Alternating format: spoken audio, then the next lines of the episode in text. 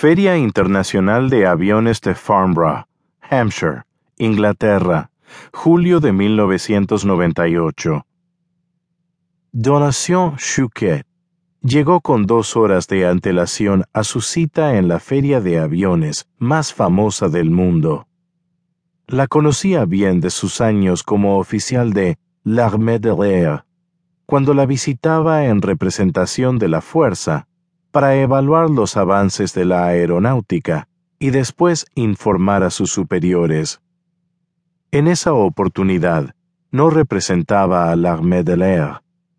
Sus días como piloto de guerra habían terminado abruptamente cuando, luego de someterlo a un juicio sumario, lo devolvieron a la vida civil por haberse demostrado graves irregularidades en su desempeño como instructor de vuelo en la base aérea de Salon de Provence.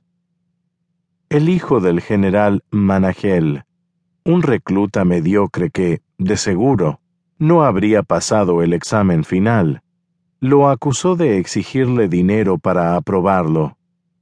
A partir de esa acusación, las demás cayeron con efecto dominó.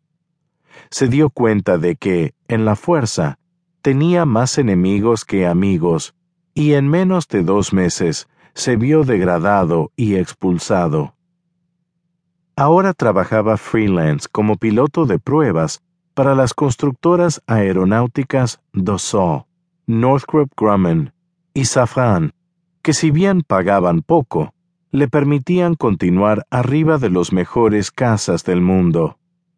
Los fines de semana, se humillaba en un aeródromo volando avionetas ya fuese para que paracaidistas aficionados viviesen un momento de excitación, o para pasar frente a las playas de Royan, con avisos publicitarios.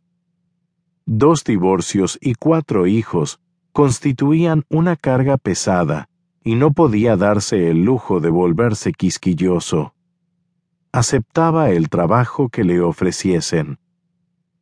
Esa tarde, en la feria, pilotearía el Rafale, la nueva joya de Dassault, que reemplazaría al Mirage. Dos potenciales compradores observarían sus acrobacias a través de binoculares desde la plataforma con sombrillas y mesas dispuestas en la galería del Farnborough Business Park, mientras bebían champaña y negociaban por aviones que costaban más de 40 millones de dólares.